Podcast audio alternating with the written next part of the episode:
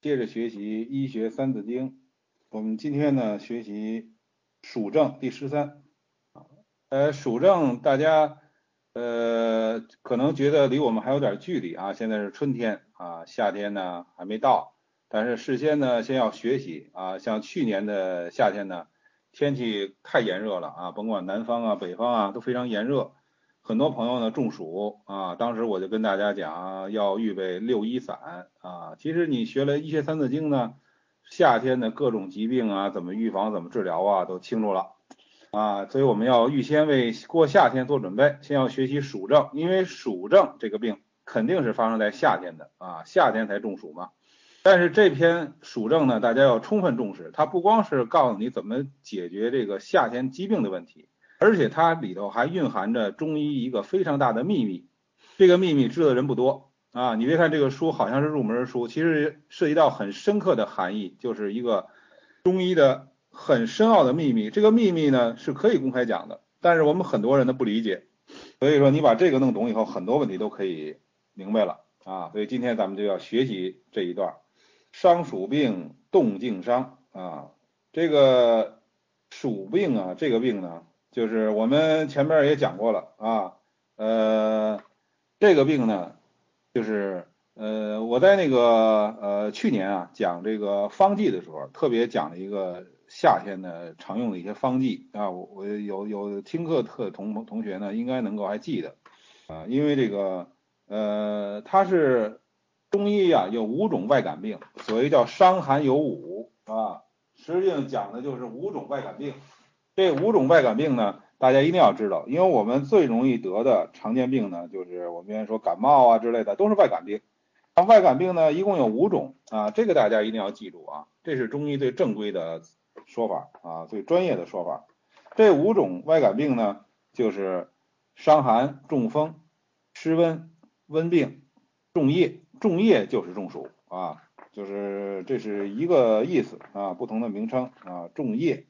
所以这个暑症呢，它是呃在夏天啊容易得的病啊，也就是在这个一般来讲呢，就是呃立夏以后啊，这个容易出现这种疾病，尤其是在夏至以后啊更容易出现。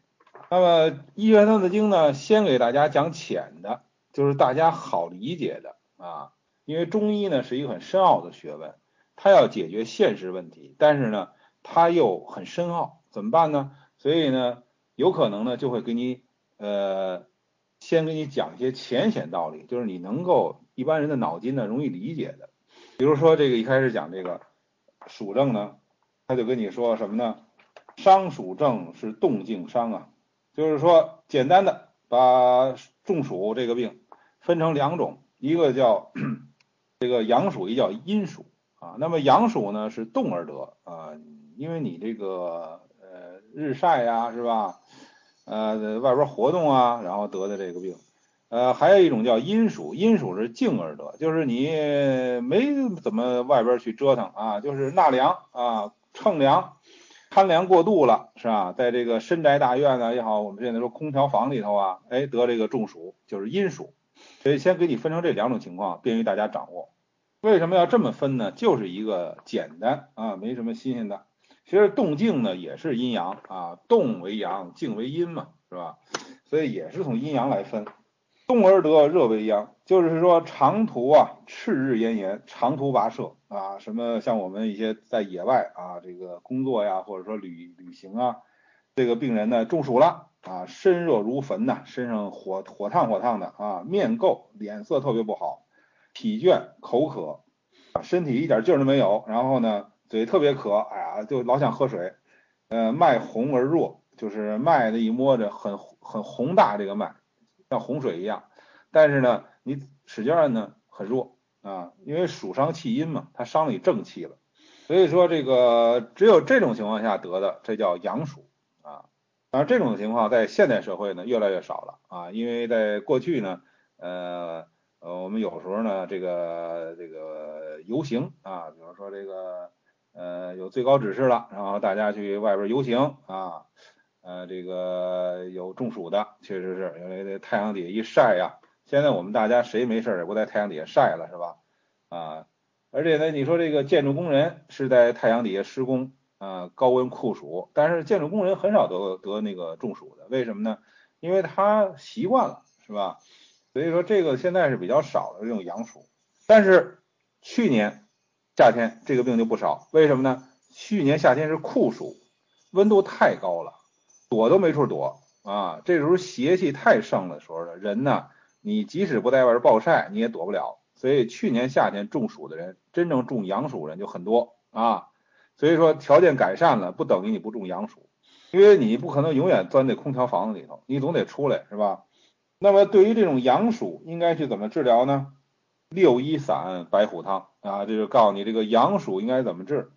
六一散啊，这是一个最浅显的方子，而且是安全的，非常安全的。为什么今年夏去年夏天呢？我让大家预备六一散解暑。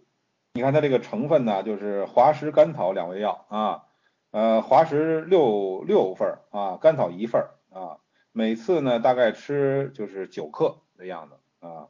这个量也不大，而且这药物很平和啊。这个滑石为什么叫六一散的滑石甘草？因为天一生水，地六成之啊，所以六一呢就是水的意思，水能克火呀，暑热是火邪呀，是吧？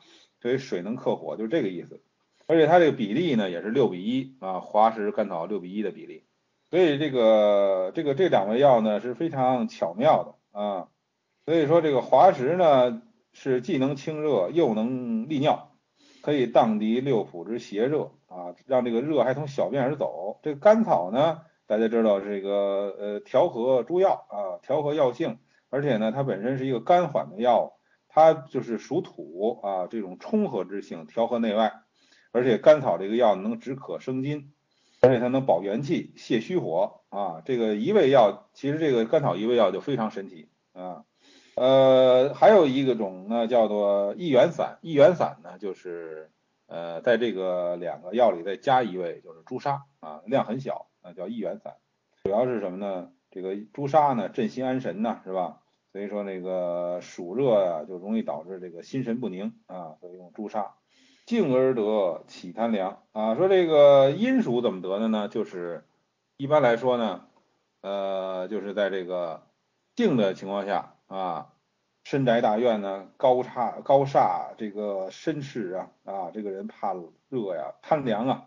这说的是古代，因为古代呢，它没有空调啊。一般来说呢，皇上呢可能有冰箱啊，就是一个呃木头的箱子，上面里头搁着冰块啊。所以皇上呢可能搁点冰块啊，是吧？我们一般老百姓呢用不起冰块啊。这个呃，也就是这个一般富贵人家呢，就是那个。呃，这个这个房子很高，很阴凉，是吧？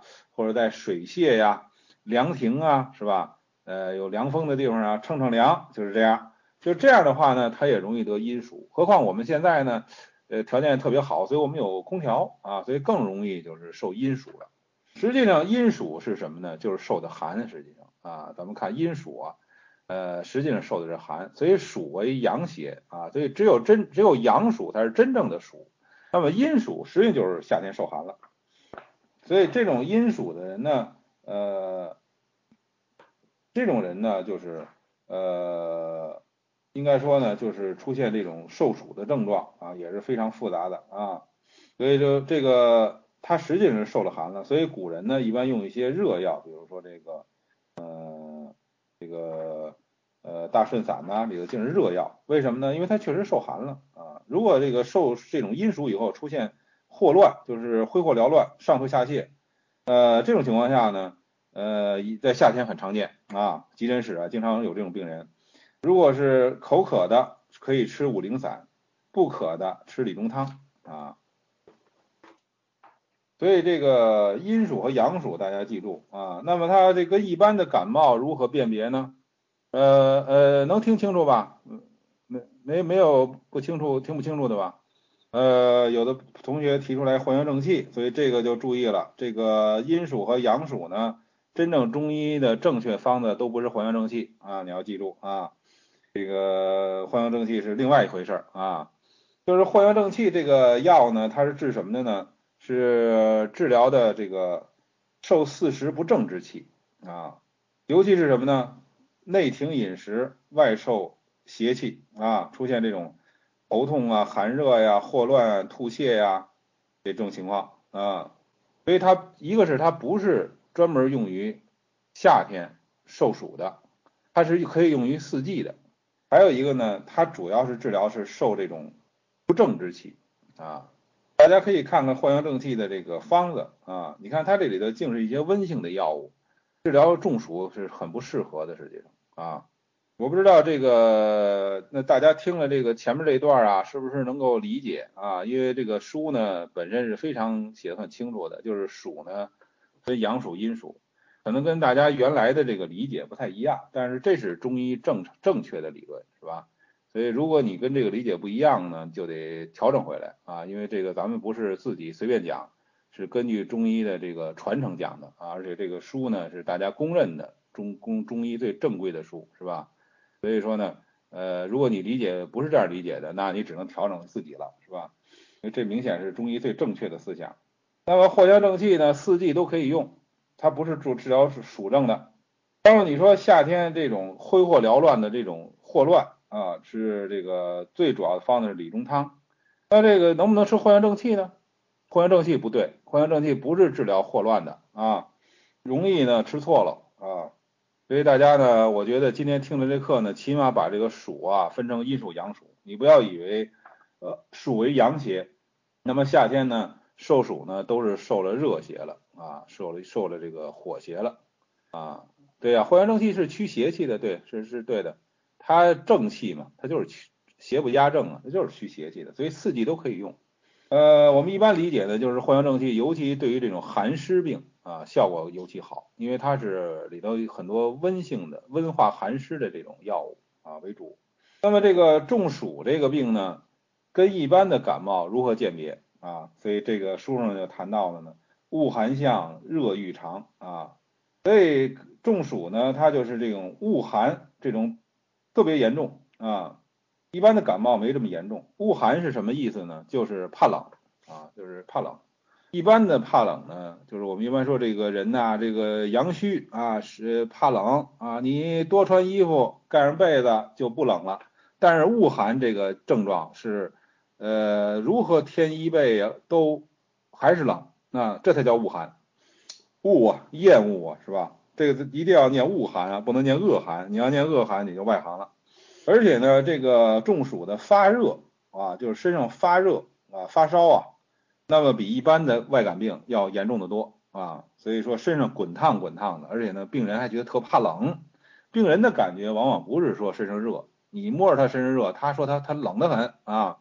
这是一个中暑的特殊的表现。还有一个呢，就是心烦变，切莫忘啊。也就是说，中暑呢，它这个心烦的症状比较特突出。我们一般的感冒很少说一一得感冒就是呃心烦的啊，但是中暑呢，一定是有心烦的症状，因为它是这个暑热之邪啊，是吧？容易扰动心神。而且呢，这个一般的外感病呢，你受了外邪以后，这个脉是偏盛的，是吧？不管是浮啊，是紧呐。脉是偏盛的，它是一种呃这个比较那个强盛的这种呃表现，因为邪盛嘛。但是中暑的脉象是虚的，为什么虚？因为它伤了气阴了啊，伤正气了。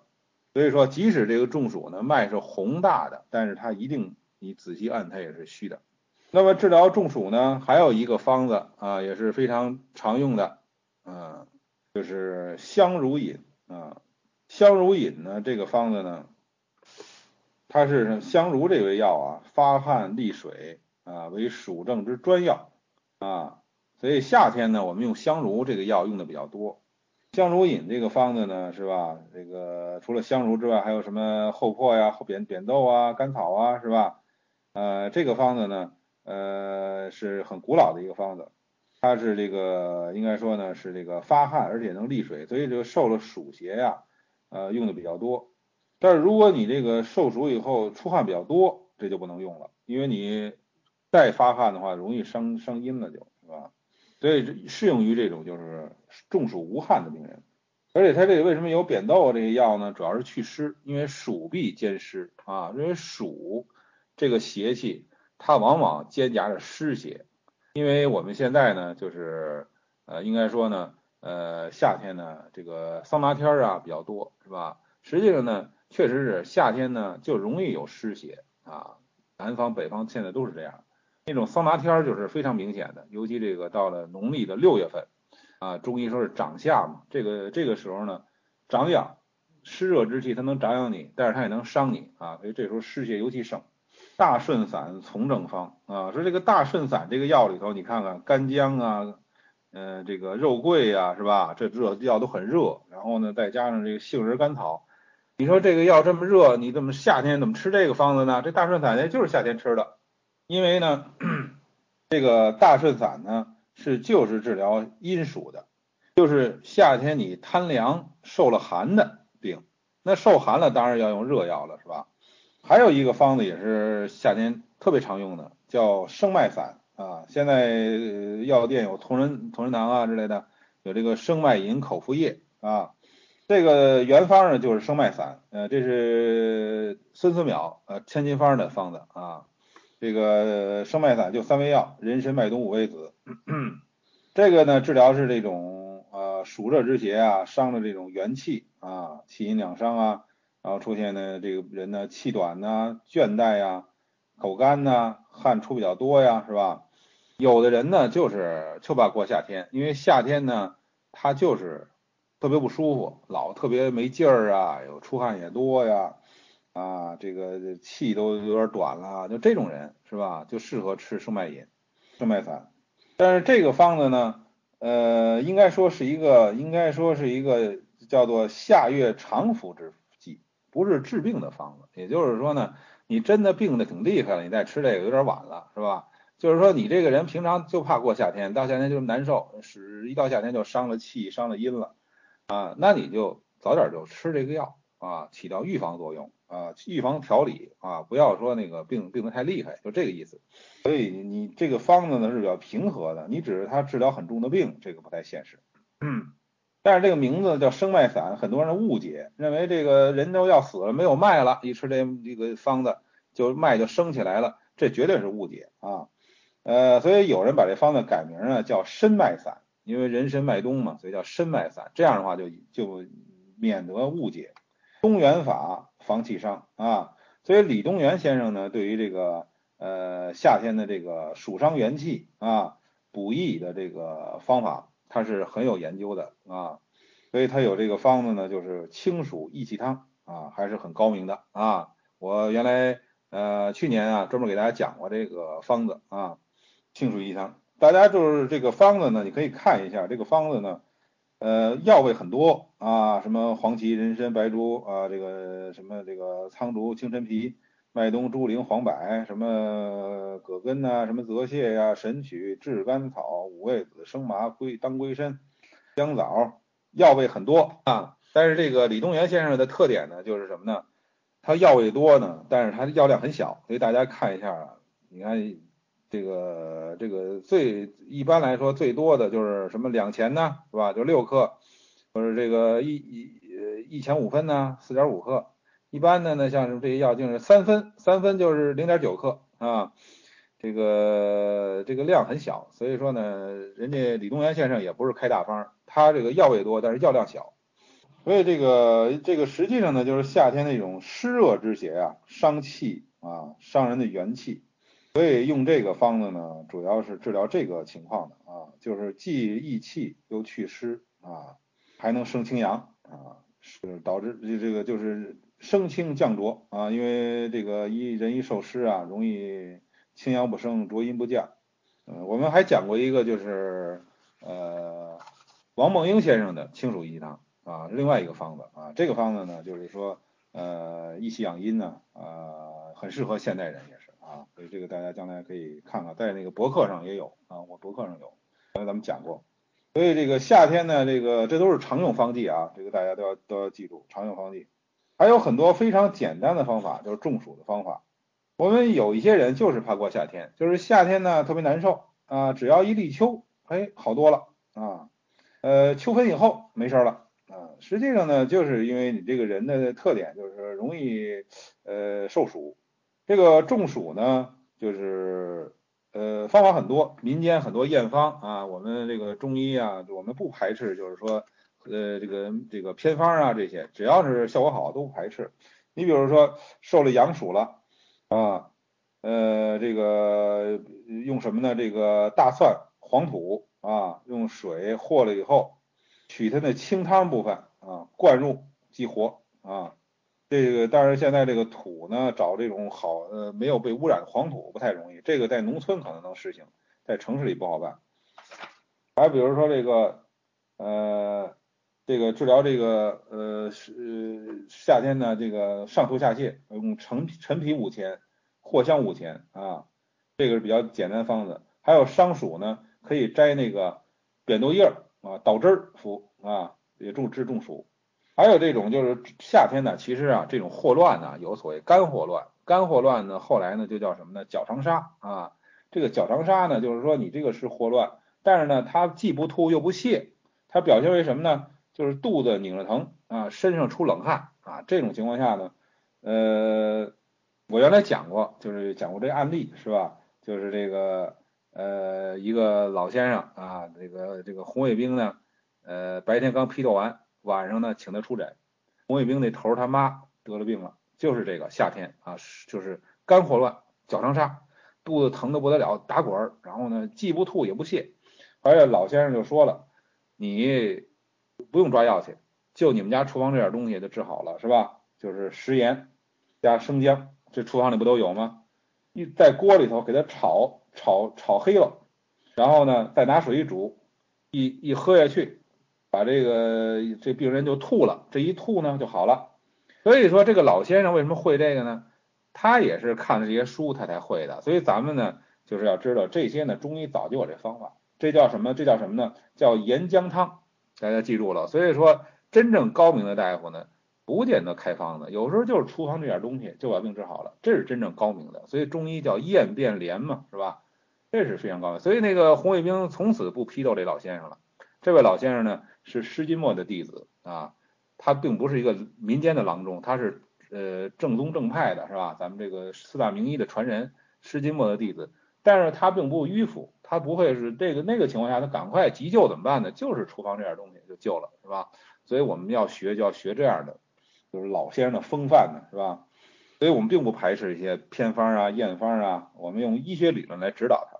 杂说起道佛章。啊，所以说这些上边这些啊讲的非常好，大家记住，而且呢，你用的话也很有效啊。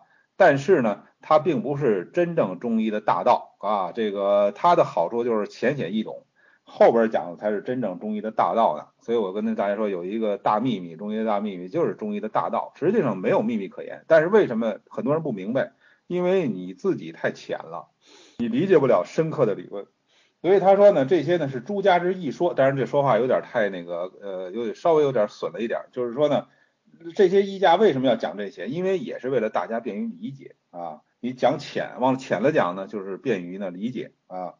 可是你这么讲呢，先圣之道反谓之讳，就是你这么讲，大家就是理解浅了，但是你理解的不对，这样把这中医真正的大道呢更隐晦了。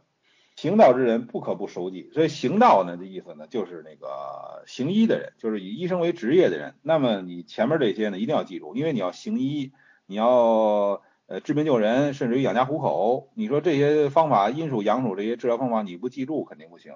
呃，以资顾问啊，若经运祖重师。当然你说到中医真正的大道，那你得上这个呃我们这个这个医圣张仲景啊，从这儿来找。啊，他是有真传的，所以在这个张仲景的《伤寒金匮》啊，呃，他都讲到净湿液这一篇啊，都有《伤寒金匮》里都有啊。这个液啊，一个这个渴口渴的渴字，左边三点水换成日字，这个就是就是中暑的意思啊。净湿液这个液就是中暑啊，字字皆精义奥运啊，所以这里头呢是有很深奥的含义的，大家需要去理解。那么这个呢，我们就留在以后讲金匮的时候再讲了啊。我们现在呢，就是呃，你说这个白虎加人参汤啊，这是中暑的。你比如说，一般来说吃六一散，那真正重症的中暑呢，你就得吃白虎加人参汤了啊。为什么白虎汤要加人参？因为白虎汤大家知道是清肺胃之热的，那么加人参呢，就是生气生就是生这个津液的啊。所以人参本身呢是大补元气的，但是它本身又是能生津液。那么这个白虎加人参汤里头呢，用的这个人参呢，一定要用这个生晒参呢，啊白参呢，用这些，呃就不能用红参啊，因为在张仲景那时代还没有红参呢，红参这个药就没有生津液的作用，因为它经过特殊炮制了啊。所以这个白虎加人参汤呢，是治疗重症的这种中暑的一个非常经典的方子。出自哪儿呢？出自张仲景的这个。呃，《金匮要略》《净湿液篇》啊，呃，这个大家一定要知道啊。还有一个著名的方子瓜地汤，也是出自这个的。那么张仲景的这个理论呢，他特别强调一个什么呢？三个字儿啊，太阳病，就是说告诉你这个病刚开始得的是什么病，是太阳病啊。因为张仲景是六经辩证嘛，他是按六经来分类的。那么太阳病，所以张仲景就是上告诉你太阳重液，他这个太阳俩字儿。含义非常深刻啊啊！这个瓜地是一个专门的中药，不是那个一般的瓜的那个那个瓣儿，不是那个意思啊，这是专门的中药。呃，这个药用的很少了，现在因为它有一定的毒性啊。这个太阳重叶，这是什么意思呢？啊，所以我们大家就是有很多是这个对中医没有深刻理解的人呢，他就是理解错误。你比如说吧，呃，中医认为呢，这个春天主要是风邪是吧？然后夏天呢？主要是暑邪啊，然后秋天呢，呃，燥邪啊，呃，实际上这个在初秋的时候吧是湿邪啊，深秋是燥邪，然后到冬天呢寒邪。所以你看这个邪气吧，是吧？它都呃季节性很强，呃，六淫之邪嘛，季节性很强。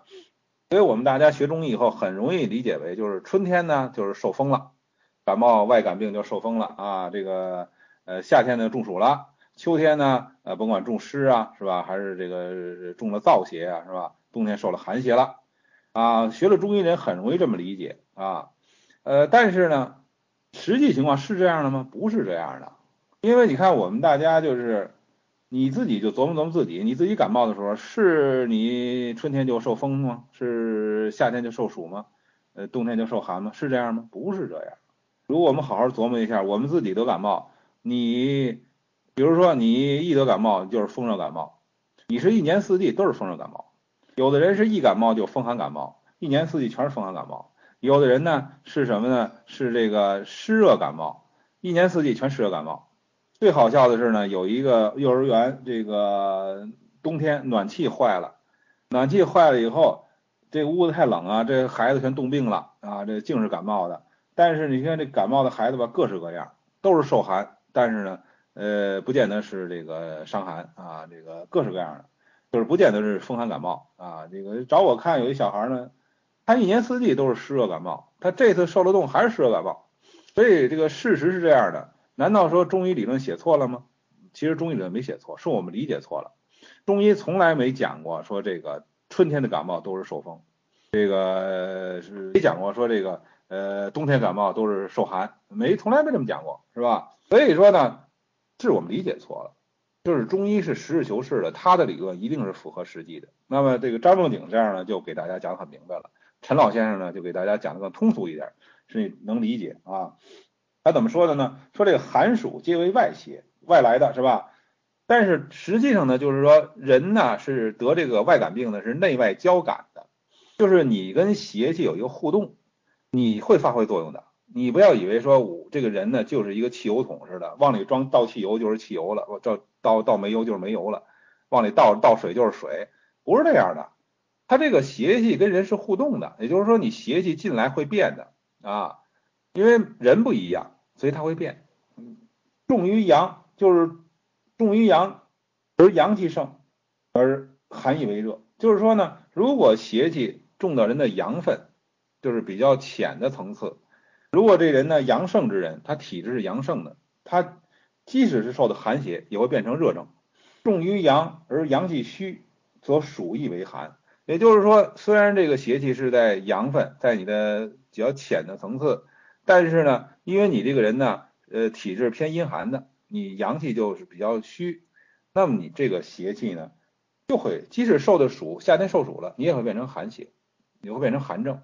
所以这个体质是非常重要的，大家注意。但是如果邪气中了阴了啊，直中三阴了，甭管受的寒邪、受的暑邪，都是阴症啊。当然这种情况比较少啊。我们一般的外感病啊，一般都是呃带阳分受邪啊。真正说这邪气直中三阴了，那个病一下就很重了，那种情况比较少啊，但是也有。就所以这个我们就可以理解了，就是我们现在虽然天气这个夏天呢，甭管天气热啊是冷，是天气不是很热呀，夏天受寒的人特别多。为什么大家喜欢吃藿香正气？因为夏天受寒的很多，那很奇怪了。明明这个夏天温度很高，都是暑邪，为什么大家受寒呢？因为你的体质到夏天以后就容易受寒，因为那个时候人呢就是外边是热的，里头是寒的。而且现在人呢，一个是贪凉，还一个呢喜欢吃冷饮，所以把自己弄得里头很寒，那么你可不是就容易受寒吗？是吧？所以你受邪以后呢，它就不容易热化，反而容易寒化。因为这个大家回去好好琢磨一下啊，就是说，呃，这个用光用一个体质不能完全解释，因为什么呢？这里头呢，就是说还有一个是重于阳重于阴的问题啊，就是三阴三阳嘛，你是太阳、少阳、阳明这三条经你受了邪，它它可以随着体质发生变化。那么你这个呃太阴、厥阴、少阴这三阴经如果受了直接直接受邪，那毫无疑问都是阴症啊，所以在夏天也照样是阴症。所以这个理论呢，大家记住。所以就是说明为什么我们一般人呢，你看你四季呀，你感冒都是一样的啊，就是，但是现在来看呢，就是体质啊偏热的人比较多啊，所以说呢，风热感冒、湿热感冒比较多啊，应该这么讲。所以大家呢学中医呢，就是不能教条主义。啊，你要从实际出发，而中医的理论呢，确实是符合实际的，因为它抓住了疾病的规律，经脉变标本期啊，所以说呢，呃，太阳重夜，如果是发热呢，是病太阳而标阳之气也啊，太阳呢，呃，为标啊，呃，就是太阳寒水嘛，是吧？以太阳为标，那么这个寒本寒，嗯，它的这个本呢是寒，太阳寒水嘛，是吧？所以恶寒呢是病太阳呢，就是得这个本寒之气。如果是这个呃中暑以后出现身上发沉疼痛呢，是变就是太阳呢这条这个经啊，我们知道足太阳膀胱经呢就是循人后背一周是吧？所以它就是一个你通体之经络呀都病了以后呢，就出现身上疼，而且发沉，脉弦细抠迟。啊，是病太阳通体之脉也。那这个小便已洒洒然、毛耸、手足逆冷这种症状呢，就是这个太阳本寒之气不得阳热之化啊，所以这明显是个寒症嘛。你看这个这个洒洒然、毛耸啊，这种这种症状。呃，小有劳则身即热啊，这个稍微一劳累啊，身上就发热、口干，呃，甚至于前板齿都燥燥啊，这个明显就是津液不足了嘛，是吧？所以说呢，病太阳标阳之化，不得阴液之滋也。所以用这个太阳标本理论呢，把这个症状都解释了。所以说这些症状如果都有了，那就是说呢，呃，标本经脉都病啊，那这个病比较重了啊。所以要助其标本，益其经脉啊。这个时候呢，不能够忘失汗法、下法、温针，就是火针呐，这都是错的啊。所以这个前面讲这些理论呢，就是等于对这个。这个按用这个这个太阳的理论这个症状理解一下啊，所以大家呢还是要深刻理解这个呃这个受邪的这个人随着人体的这个六气之化啊，所以这个是确实是要费脑筋的啊，这个脑子要转一转的，这个不动脑子理解不了啊，所以你就不理解为什么这个受了阳邪怎么会出现寒症呢？阴症呢？是吧？因为他是身体是偏阴的啊，所以他就随阴的化了，就是寒化了。那这个邪气呢，甭管阴阳，只要中了阴心经，就是直中三阴，那肯定是阴症啊，这点大家记住。临症变法外思，那么就是说，这个虽然说讲的这个人参白骨汤啊这些啊治疗治中暑的这个呃，但是实际上就是说我们很多方子都可以拿来治疗中暑啊，就是可以灵活运用。比如说麻杏甘石汤，这个麻杏甘石汤不光是治疗一般的气喘啊，这个。那治疗这个中暑、头疼、汗出、气喘、口渴啊，这种外症比较明显的情况，完全可以。还有这个黄连阿胶鸡子黄汤啊，治疗这个心肾不交的。那么这个中暑如果这个伤了阴了以后，出现这种心烦不得眠啊，这种情况呢，也可以用。什么柴胡汤啊、栀子豉汤啊、承气汤啊这些，你看只要对症，你都可以用。呃，这个呃仲仲景先生讲呢，咳者与猪苓汤啊，瘀热在里，麻连呃麻麻黄连翘赤咬豆汤啊，这些实际上都可以运用，育阴利湿啊，这是法外之法，神而明之啊。所以说大家会要灵活运用，方两处大神奇啊。所以说呢，这个中暑呢，暑之众人随人之阴阳虚实为旋转变化，所以这句话非常重要，大家一定要理解。所以。中暑啊，它本身呢，它就会随着一个这个受暑这个人的阴阳体质虚实，然后呢会变化啊，所以说分什么阴属阳属呢？这是很浅的这种教学方法，就是让大家便于理解。你往深了学呢，他会给你讲，他这个邪气会随着人阴阳会变的啊，这好像不太好掌握，但是实际上呢，就是呃，应该说呢，这个是。呃，真正深刻的理论啊，所以没关系。我觉得大家一半会儿理解不了呢，你就把这个阴属阳属理论记住，也能治病啊。如果是这人阳脏多火，平常就容易上火，那么这个受暑以后，暑气郁郁于这个火中，所以这个人的表现呢，就是大汗出、烦渴、热症特明显。这个时候就有这个白虎加人参汤这个方法啊，清肺胃之热，还能够生津液。如果这个人平常就是阴脏之人啊，对这个阳脏阴脏就是个体质了。那阴脏之人呢，呃，他就是什么呢？容易多湿，因为湿也是阴邪嘛，是吧？那么暑呢，就往往伏于湿之内，所以说也会出现身热，但是他身体呢疼啊，身体发沉特别明显，脉呢比较微弱啊，摸这个脉摸着呢不那么清楚，如脉呀之类的。所以这个张仲景怎么讲呢？张仲景呢，并没有像我们后世讲那么多湿热病啊，什么湿邪怎么着？他说夏月伤冷水啊，是啊，你摊上冷水里泡着去啊，啊，这个水行皮肤所致啊，实际上讲的就是湿病啊，暑病以湿为病啊，它有一物刮地汤啊，令水去而湿无所依啊。但是张仲景这刮地汤啊，我们后世几乎没有人用，因为什么呢？太厉害了啊。这个没人敢用啊，所以说呢，他是给我们一个大法，并不是说大家就用啊，他是给你一个大法啊，给你一个大法，就是大家就是知道有有这个湿邪这个情况，并不是说呢就是都用这个方子啊，所以后世呢关于这个祛湿的方子很多了啊，其实藿香正气呢也是一个祛湿为主的方子啊，所以也不是夏天也是可以用的。所以这个暑症呢，就是大家呢只要求你们掌握这个阴暑阳暑啊，六一散是吧？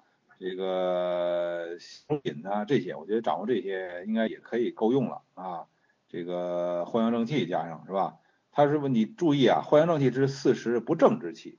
如果夏天这个这个气候呢很正常，夏天就应该热嘛是吧？气候很正常，我觉得这个呢就没什么。但是像去年的夏天就是酷暑啊，气候反常，而且去年夏天呢湿很重，所以这种情况下呢，有的人的体质呢偏寒的，那么这个藿香正气确实能用上啊，呃，那就是今年会怎么样呢？今年大家注意啊，今年这个呃甲午年啊，是吧？甲年呢这个就是土气太过啊，所以这金土呃太阳呃太阴嗯湿土嘛，所以说呢。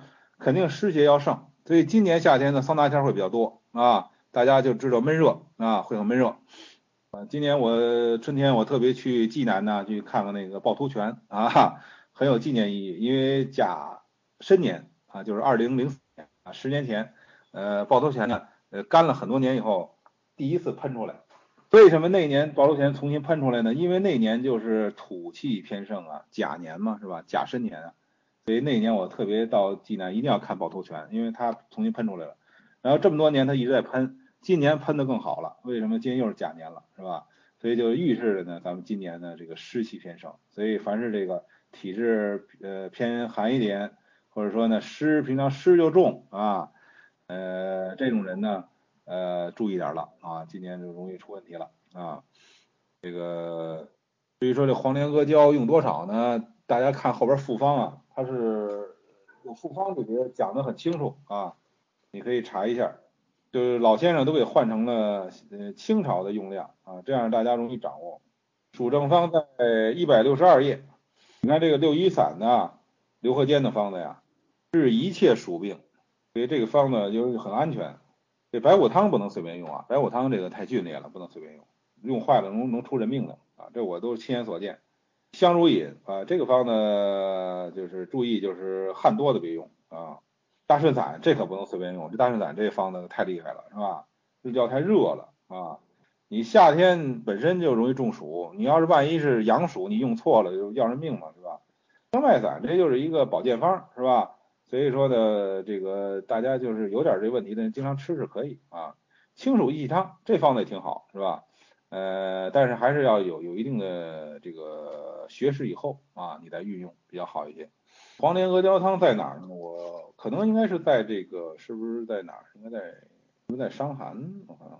应该在伤寒这一篇啊，对，在一百九十五页啊，大家看这个一百九十五页，这个黄连阿胶鸡子黄汤，黄连四钱，黄芩一钱，芍药两钱，阿胶三钱，鸡子黄一枚啊，它这个都换算成清朝的这个剂量了啊。这里鸡子黄是一味药啊，不能够不用啊，这个是必用的。这本来是一个少阴病的方子，但是呢，就是呃，在很多地方都能用到。尤其这种心肾不交的失眠呢，啊，这个用的比较多。所以咱们有的同学，你可以就是自己琢磨一下，你看你一感冒是什么类型啊？如果是你一感冒呢，就是风寒感冒，那可能你呢是一个阴脏之人，是吧？呃，阳脏之人呢一感冒就上火。比如说，就大家最简简单的鉴别一下，这个风寒风热感冒，就是这个风寒感冒呢，一般就是很重要一点就是他嗓子不疼啊，头也不干啊，这个。呃，以什么为主呢？就是这个头啊、脖子呀、身上啊发紧呐、疼，呃为以这为主啊。有可能是出现恶寒啊，呃发热不不是主要的，主要是恶寒。这种一般都是风寒感冒。你要是老这么感冒，说明你属于阴脏之人。那么这个风热感冒呢，突出特点呢就是嗓子疼啊、嘴干啊。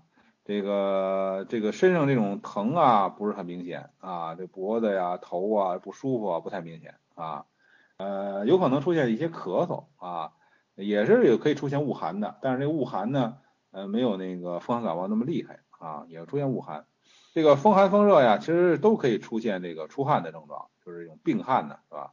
呃，至于说这个体虚感冒啊，其实我觉得体虚感冒这个事儿啊不必强调啊。就是咱们这个中医药大学教材，我估计这位同学一定是中药大学毕业的，所以他特别强调体虚感冒。实际体虚感冒，真正你看临床啊，并不是太重要的，因为什么呢？即使是一个身体很虚的人，他感冒了，你也是先去先不去补虚，因为什么呢？这时候补虚容易犯闭门留寇的毛病啊。那么就是什么样的体虚感冒，得得必须得得得特别得注意这个体虚的问题了呢？是这个，他虚到一定程度了，以至于是这个正气不足，无法抗邪外出了。这个时候呢，你要特别关注，比如说阴虚感冒，呃，气虚感冒，到这这么严重程度了，才是你特别关注的。一般人身体说气虚一点儿，阴虚一点儿，感冒了，很简单，你先治感冒，把感冒治好了，那个体虚的你慢慢补去，因为他还没有虚到说不足以抗邪的程度，是吧？所以我觉得咱们教材这么强调体虚感冒，就是教条主义。完全，我个人认为就是教条主义，没有必要，没有从临床出发。其实现在临床上除了风寒风热之外，哎，你看你这个同学肯定是读过中医药大学教材的，因为风寒风热暑湿，然后再加上体虚感冒，就是教材上讲的。但是正好把咱们现在最常见的一种感冒给落了。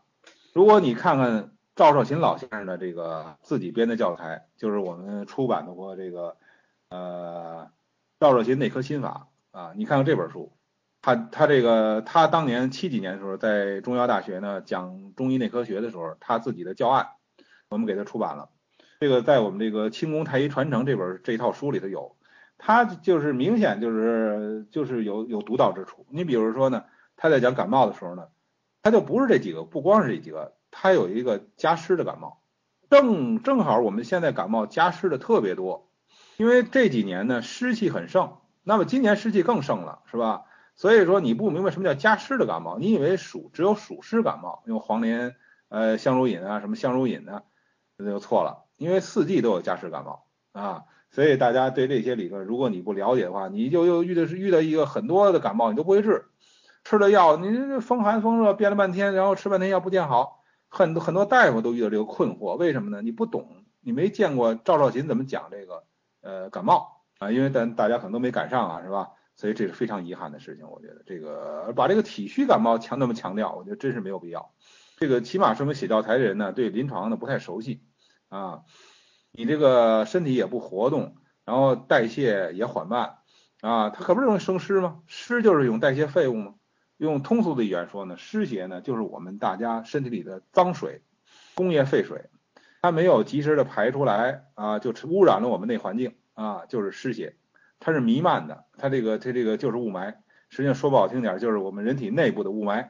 所以你外界的雾霾你不好办，你体内的雾霾你是不是应该清理一下啊？是吧？所以我们很多人都不知道啊。所以这个你说这个十二月份感冒了，到现在还没彻底好呢，那明显这是湿性的感冒，因为只有湿邪才能闹这么长时间，湿性黏腻嘛。所以我们经常听好多朋友说，一感冒一个月俩月不好，不是说感冒七天自愈吗？湿邪的感冒就很难七天自愈，很多人都是一闹就一个月俩月，你再把药吃错了，你更闹闹不闹闹很长时间了，是吧？所以我觉得我们对这个问题一定要有清醒的认识。我记得我在去年讲方剂的时候，在咱们这个也在这网上啊，也讲了很多这个关于这个呃湿邪的问题，湿邪的方剂啊，什么三仁汤啊之类的，讲了好多，大家上我的博客上可以再看一下说。所以说有的朋友呢，呃。呃，那个这个还没有理解完全正确，就是说要分风寒、风热、加湿的感冒，但是它是因为体质不同，每个人体质不同，所以他就会表现不同的感冒，而不是根据季节的不同啊。我刚才讲的是这个意思啊，呃是要分，但是呢，你分这个不要受季节的影响。你说这个春天啊、夏天就是风热吗？啊，冬天就是风寒吗？不是这样的，冬天照样有很多人得风热感冒，夏天照样有很多人得风寒感冒。所以你要不要被这个季节所束缚？要要看，主要是一个体质的问题啊。而且这个湿邪，呃，赵少老曾经在乌鲁木齐冬天治过一个很严重的湿湿温病。你像乌鲁木齐这么干燥的地方啊，而且是冬天，怎么还有湿温病？所以好多人都不理解，说这个南方啊，梅雨季节什么多湿。说你北方华北，你你说你也说那么多湿热病，你这说不过去吧？我就告诉你，乌鲁木齐都有，是吧？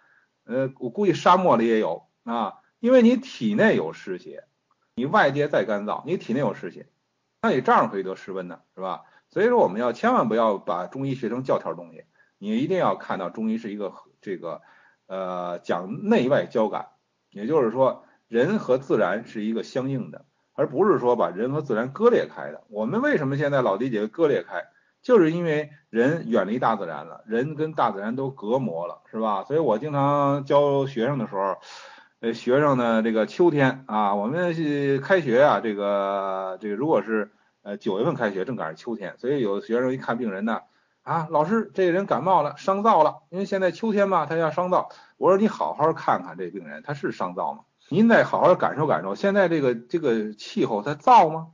跟中医没关系，你自己就从你自己的主观感受一下，现在燥不燥？根本就不燥，这病人也不是燥邪，你凭什么说燥邪呢？你不就教条主义吗？所以把中医学成这样，这人就完了啊！不光是中医完了，是这个您这个人人生观、世界观都错了，是吧？所以千万不要这样，你要去体验大自然。我们在都市里头也可以体验大自然。这个至于说这个盗汗，一定是睡着了出汗才叫盗汗，而且是晚上睡着出汗叫盗汗，睡醒了才出不叫盗汗，那叫自汗啊。盗汗多阴虚，自汗多阳虚啊，阳气虚。所以说呢，白天醒着的时候啊出汗叫自汗，但是呢这个事儿不能绝对。那么盗汗有没有阳气虚的也有啊，自汗有没有阴虚的也有啊，只能说多见。啊，另外呢，这个自汗盗汗有没有湿热瘀热的也有啊，所以我们这个东西都不能教条。嗯，这个阴虚的盗汗确实比较多，但是关键是你是不是阴这个阴虚，你是不是盗汗是吧？你这一定要确切啊。呃，是不是肾虚啊？这个有当然有可能了，这个肾虚这种盗汗呢确实有啊。祛湿的方法呢，大家就看看我博客上那些方剂啊，很多。但是你说生活中这个食疗能不能祛湿啊？其实我们夏天呢，呃，这个我们的生活习惯里呢，老祖先留给我们的就很多都是祛湿的。你比如说冬瓜汤，祛湿非常好嘛，是吧？呃，这个西瓜，西瓜本身解暑的啊，本身它也能祛湿，它利尿啊。所以大自然在夏天给你长出个西瓜来，干嘛的呢？就是给你解暑的，就是来救你的啊。所以我们要吃应季食品，就是要让大自然的信息来给我们调理身体啊。你不要吃反季节食品。你说这西瓜非冬天吃，那冬天需要解暑吗？是吧？你吃了只能受害呀。所以我们一定要吃应季食品，就是跟大自然保持一致。啊，呃，这个到北非旅游啊，这个手心热、脚凉、咳嗽、发烧，哎呦，这明显是受了邪了嘛，是吧？受了外邪了，啊，这个就是水土不服，说说不说的轻点就水土不服，是吧？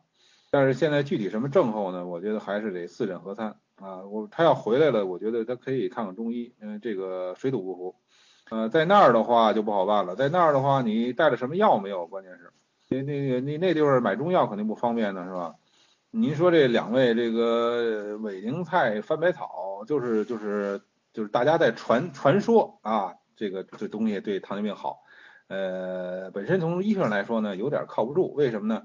糖尿病是西医的名称啊，呃，糖尿病呢，人家西医呢恐怕不承认说这些这些东西对有什么作用。西医呢是非常严格的，人家就承认人家那些药是吧？呃，他是非常严格的，你你说那些人家不承认。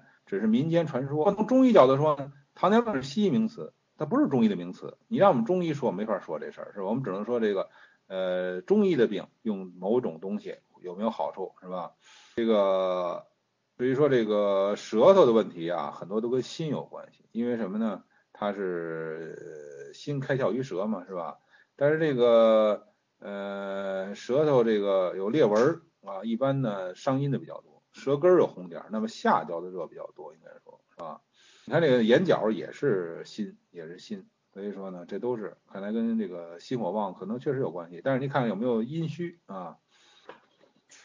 呃，这个老人家呀，夜里起夜的很多啊，这个一般来说呢，都是跟这个肾虚有关系。但是这个呢，还是要分个阴阳啊。这个阴阳怎么分呢？按照医宗金鉴来说呢，很简单。就是看它夜尿的颜色，夜尿颜色清长发白的，大部分都是阳气不足。那么夜尿的颜色如果是深黄的，那大部分都是阴虚有热啊。那这个还是要分一下的。肾虚啊，肯定是肾虚。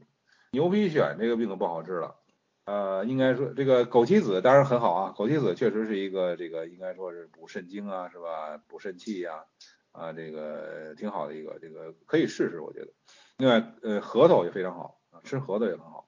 这个牛皮癣这个病呢，叫内不治喘，外不治癣，是吧？所以说呢，过去外科、皮科治疗牛皮癣是也很不容易，因为它是一个从里边发出的病，所以你不调里头，光治外头，这个我觉得很难啊。呃，脾胃不好人到春天加重，所以说咱们春天啊要养脾啊，所以很多人讲养生啊，讲春天养肝，实际上咱们这个。比如说孙思邈讲的这些传统养生学来说呢，就是应该春天养脾，因为什么呢？木克土，春天木气已经很旺了，你就不必再补它了，你再补它就更旺了。所以说呢，木克土，所以春天呢，这个土很容易受害，就是脾胃啊，所以春天养脾胃啊，是吧？所以春天呢，你就别吃酸的了，吃点这个甘缓的东西，干的、淡的，是吧？这些东西啊，这个养养脾胃。精米啊，牛肉啊，这些东西养脾胃的是吧？但是那个春天呢，不应该吃太多这个油腻的东西，因为这个春天呢，呃，因为一冬天吃好太多了，它本身就积存很多热邪，所以春天最好的东西呢，其实我觉得还是吃萝卜，是吧？这萝卜呢是既能够通脾胃，又能够祛湿啊，还所以这个非常好这个东西啊，所以大家多吃啊。我看这时间也差不多了吧，然后就是。呃，那就是咱们今天讲授内容呢，大概就讲到这儿啊。呃，白萝卜就是一般都是这个熟着吃啊，做汤啊，炒着吃啊，是吧？然后这个生吃呢，像北京吃心里美的萝卜呀，什么天津的味青萝卜呀，水果萝卜呀，各很多地方都产萝卜，所以你们最好吃当地的萝卜啊。啊，今天这个属正呢，大家回去好好的复习一下，主要是记住阴属阳属啊。你说它浅吧，它很实用，是吧？至于说深奥理论呢，我们慢慢再琢磨，是吧？呃，尤其到了学金匮要略的时候，这个可能要是要出要完全理解的啊。行，好，谢谢大家。